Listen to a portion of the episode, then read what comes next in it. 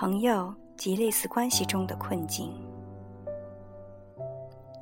在某些情形下，朋友是一种最笼统、最不具争议，而又最暧昧的官方说法。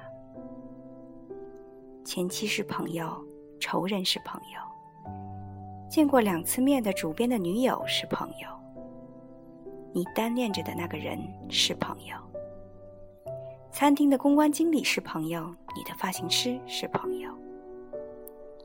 一年见过一次面的人是朋友，每周见过一次面的人也是朋友。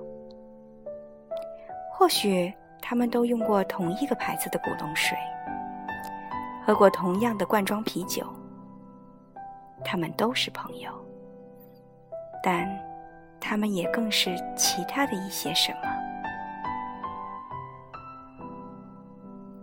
之一，有一种关系是，如果两个人单独在一起，就会感到有点局促不安、食欲不振；而如果三个人在一起的时候，又会觉得有一个人是多余的。之二，关于一种摄像机与被摄者之间的关系。或者说是一种内在的监视系统，在这种关系面前，你总感到一种随时想在鼻尖上补点蜜粉的需要。你总是被某种持续的注视及期待所操控拥有。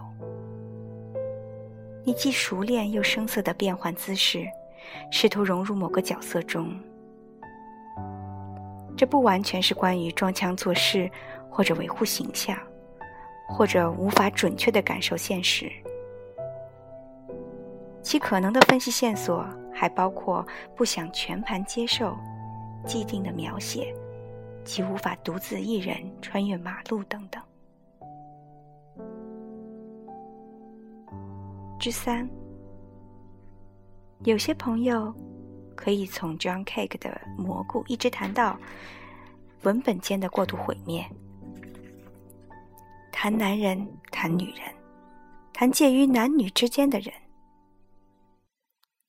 谈堕落，谈苦闷，谈自己的想法，却绝对不谈自己。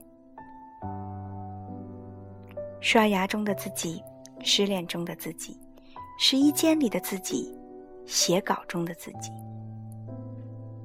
这些绝对神秘、琐碎的所谓私生活，一概不谈，而且绝非是先约定。因此，他绝对不知道你在高一的时候曾经留级，以及上个月试图割腕自杀未遂。正如你也绝对不知道他曾经割过双眼皮。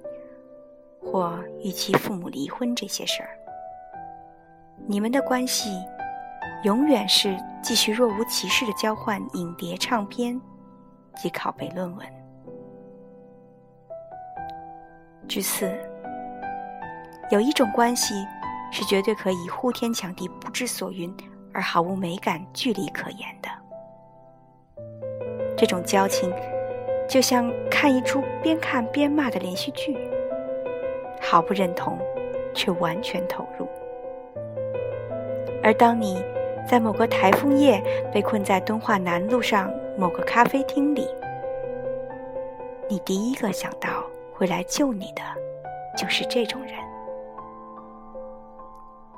之五，有一些朋友是属于夜间关系，也就是说，你们约会的时间一定始于傍晚下班之后。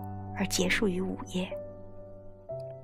据此类推，有一种关系是白天关系，有一种关系是咖啡厅、酒店关系，有一种关系是客厅关系，有一种关系是卧房关系。如果有一天你在中午十二点的超级市场买生鱼片的时候，不小心遇到了你的夜间关系，又或者你的卧房关系突然出现在。你的会议室里，事情就这样发生了，我们该怎么办？它其实没有任何不优雅的成分，它甚至不构成任何丑闻。它至多只是太早起床或跑错房间而已。之六，